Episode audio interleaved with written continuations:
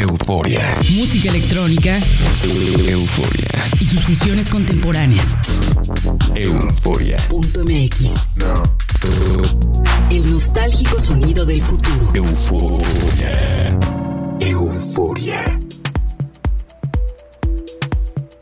Muy buenas noches a todos los eufóricos que sintonizan este programa. Soy Verónica Elton y espero que hayan tenido un inicio de año buenísimo.